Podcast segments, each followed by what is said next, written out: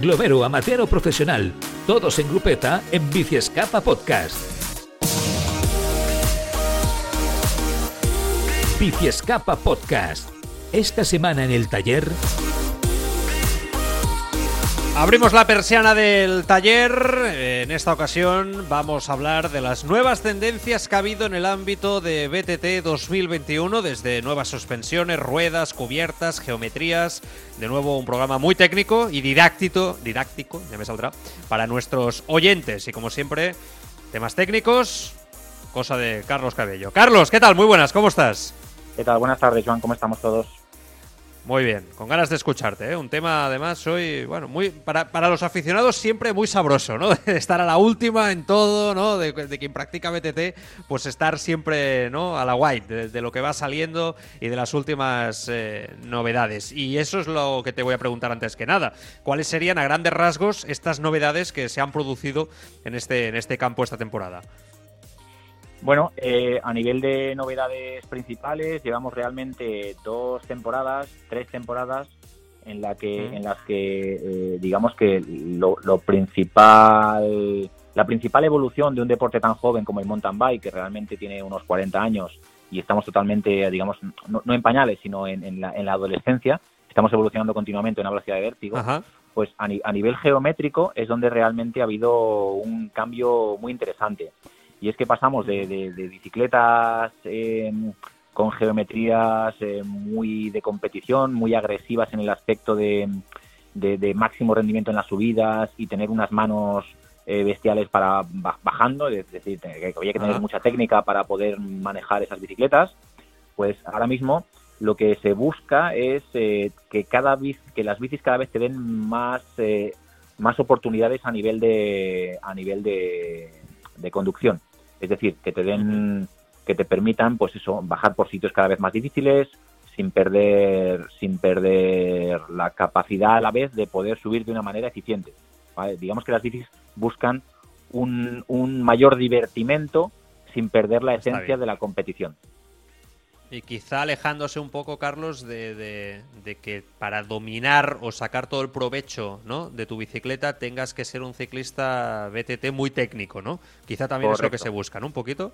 Correcto, correcto. Ahora mismo todo el mundo eh, con una bicicleta de última generación, con los ángulos de horquilla un poquito más lanzados, con las tuberías un poquito más cortas, bueno, más largas, perdón, y las potencias un poquito más cortas.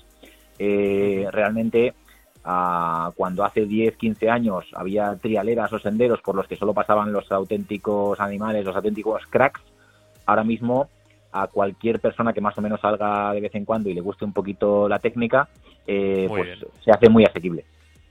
Muy bien. Eh, entiendo pues que ha sido un año especialmente novedoso con esta innovación que ya nos estás hablando a nivel de, geometría, ¿no? Y te pregunto también por qué es tan importante, ¿no? Que, haya nuevas tendencias por parte de las marcas año tras año, ¿no? Que, hay mucha cosa, mucha novedad. El mundo de la bici evoluciona muy rápido.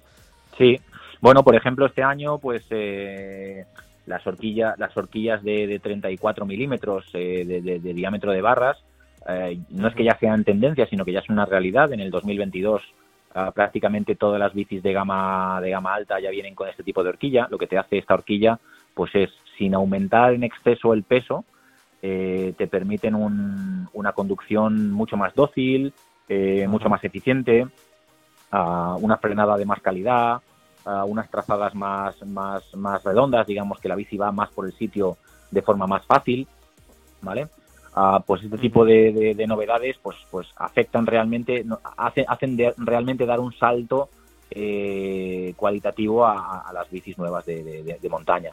Luego también hay otras cosillas pues por ejemplo eh, los neumáticos un poquito de, más balón los cambios electrónicos que ya llevan 3-4 años de manera bastante estandarizada en el mercado pues también también se han se han democratizado un poquito con, con apareciendo en gamas un poquito inferiores eh, en fin, hay, hay siempre, siempre para, para las marcas de bicicletas o para las marcas de componentes es evidente que son empresas y siempre es importante estar evolucionando porque el, realmente el pastel del ciclismo a nivel mundial es un pastel muy grande y necesitan estar en continua evolución. Claro. Vale, empecemos hablando también de las suspensiones, si te parece, Carlos. ¿eh? Eh, y me vas comentando un poco también qué, qué, innovaciones, ¿no? Qué novedades ha habido respecto a este 2021. No sé si hay alguna gama especialmente destacable en suspensiones, ¿eh? Hablo, me refiero. Mm, bueno, a ver, en, en 2021 ha habido un cambio importante en la, en la marca Fox, que digamos que eh, digamos la, la, la, horquilla las horquillas principales, eh, que había dos, digamos que eran las de 32 y de 34 milímetros de, diámetro de barras, pues digamos que se han estandarizado en 34, ¿vale? Incluso mejorando todavía los pesos del modelo existente en, 2000, en 2021.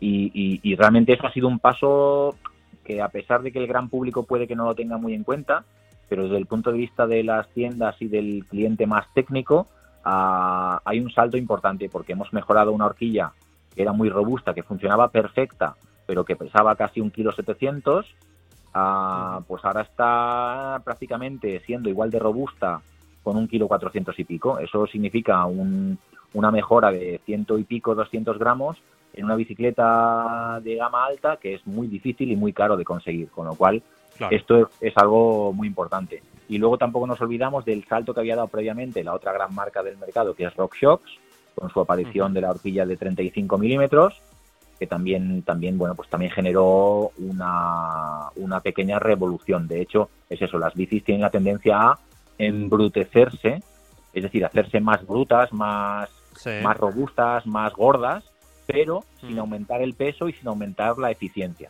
Que eso es lo que, lo que mola, ¿no? Eso es lo que mola. Hombre, y ahí puedes tener una conducción más agresiva, ¿no? Que te responda, ¿no? Más divertida al fin y al cabo, ¿no? En BTT está, está, clarísimo.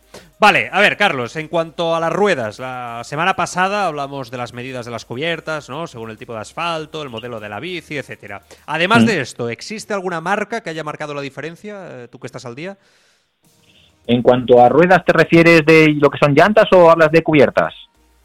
Hablamos, por ejemplo, tanto de llantas como de cubiertas. Podría ser eh, las dos las dos facetas. Bueno, a, nivel no no realmente. Lo que lo que sí es tendencia en, el, mundo de las cubiertas es eh, bueno sí realmente hay, hay dos, dos, novedades, pero que ya digamos llevamos un par de años con, con esta tendencia, ¿no?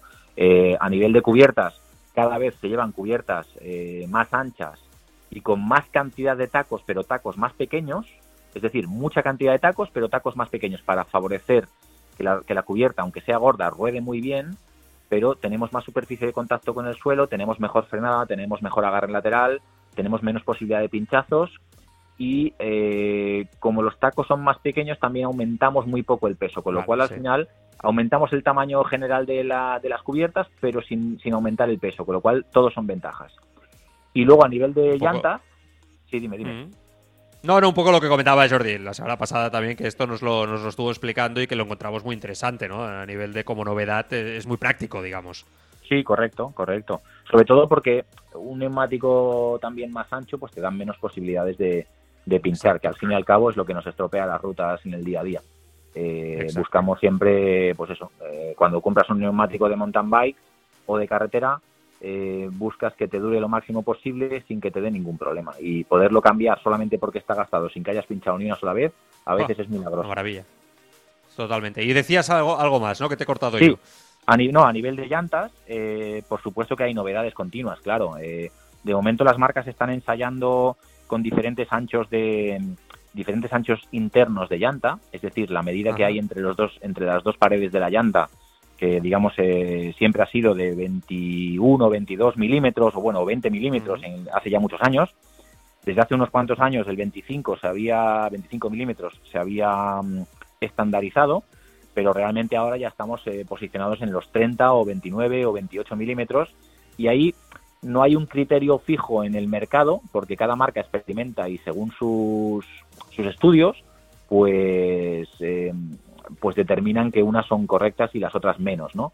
Pero en este caso, cuanto más ancha es una llanta, eh, bueno, un, te cabe un, neumático más ancho también se asienta mejor y tienes, digamos, el conjunto rueda-neumático lo tienes más protegido también. Entonces, al fin y al cabo, la tendencia sí es, es, a, irse a llantas un poquito más anchas. Más anchas también. Vale. Eh, el tema de la geometría, yo creo que lo has comentado todo al principio. Te quería preguntar también por ello, pero más o menos, Carlos, corrígeme si me equivoco. Yo creo que está más o menos todo comentado a nivel de novedades. Lo has comentado tú también. Eh, yo no sé si eh, has echado en falta alguna novedad, tú particularmente, para esta temporada. Algo que esperases y que quizá no, no ha llegado o esperas que llegue para 2022 y se hablaba ya a nivel tecnológico dentro del mercado del mundo de la bici. Bueno, de cara a futuras novedades, a ver, yo siempre he tenido claro, eh, pero esto ya es una cuestión muy personal, que realmente el mundo de la bici donde más puede evolucionar es a nivel de transmisión. Es decir, yo espero que algún día, igual que ya hay bicis que han hecho desaparecer o ya, ya han ocultado los amortiguadores y tal, y la integración es, es, algo que cada vez está más extendido, la integración de componentes, los cables por dentro en las bicis de carretera y tal. Yo espero que algún día, en los próximos años, la, la, transmisión de la bici, lo que es piñones, cadena, cambio y bielas, eh, desaparezcan tal como son ahora y sean de otra manera. La manera no la sé, si la supiera no estaría aquí hablando contigo. Totalmente, eso te iba a decir. te ganarías muy bien la vida.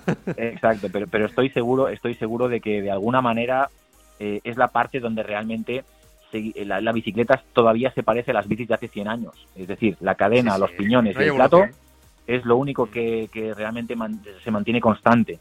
Cada vez hay más piñones, pero el cambio sigue, sigue estando expuesto a la naturaleza, a las piedras, a los palos, a los charcos, al barro, eh, la cadena lo mismo. Y eso eh, yo creo que será algo que nos sorprenderá en un futuro, espero que no muy lejano. ¿Vale? pero luego... pensar mucho Carlos, a, nivel de las bicis eh, de spinning ultramodernas, tecnológicas, etcétera, ¿no? Que mm. es verdad que por dentro también deben llevar a transmisión, ¿no? Con la cadena y tal, corrígeme, tampoco es que haya visto yo muchas por dentro, pero entiendo que también llevarán, ¿no? Van con, correa, con correa, pero sí. Con correa, ¿no? Con Correa. Pero entiendo que tú también puedes graduar un poquito también la, ¿no? A nivel tecnológico, pues la resistencia y todas estas cosas. Pues quizá ese es el modelo que debemos de añadir un poquito, ¿no? A, lo que sería a jugar con el desarrollo también en una futura bici. Ahora estamos haciendo bici ficción del futuro, ¿no? Quitando todo, todo lo que es la cadena, todo lo que realmente es lo que, sé, como dices tú, más de 100 años y no ha evolucionado, ¿no? No sé, ¿eh? Sí, sí, por ahí, por ahí van los tiros. Lo que pasa que, claro, en una bici de spinning o en una bici o en, una, o en una bici de estas virtuales, eh, ah, claro, no, no, hay no hay un no hay el problema añadido que es el problema más grave al que se enfrentan los ingenieros, que es el problema del peso, ¿vale? Una bici de spinning pesa 40 kilos y una bici tiene que pesar eh, entre entre 10 y 15. Entonces, eh, claro, el tema de hacer desaparecer una transmisión para montar otra diferente pues en una bici de spinning se hace más fácil que en una, que en una bici muscular o una bici eléctrica, ¿no? Entonces ahí sí que los, los ingenieros tienen que, tienen que darle al cerebro, sí. Muy interesante ¿eh? este último tema que has, eh, que has tratado. ¿eh? Si hay mm. alguna novedad en el próximo año, sin duda lo comentaremos. ya nos lo dirás tú también, ¿no? Si hay alguna novedad, porque yo creo que la gente en esto sí que estaría muy interesada, porque realmente ahí sí que parece que. incluso hace 10 años parecía, bueno, quizás hace un poquito más de 10 años, ¿no? Parecía que el cambio tampoco iba a evolucionar. Ha evolucionado y con grandísimos resultados, ¿no? Pues yo creo que este es el siguiente gran paso, ¿no? Muy interesante, sin duda. Carlos, ¿nos dejamos algo? ¿Algo que quieras comentar?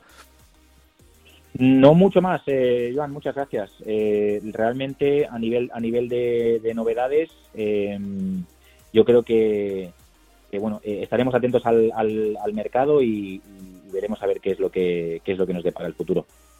Perfecto, pues oye, un abrazo fuerte, cuídate mucho y gracias como siempre, Carlos. Muchas gracias a vosotros.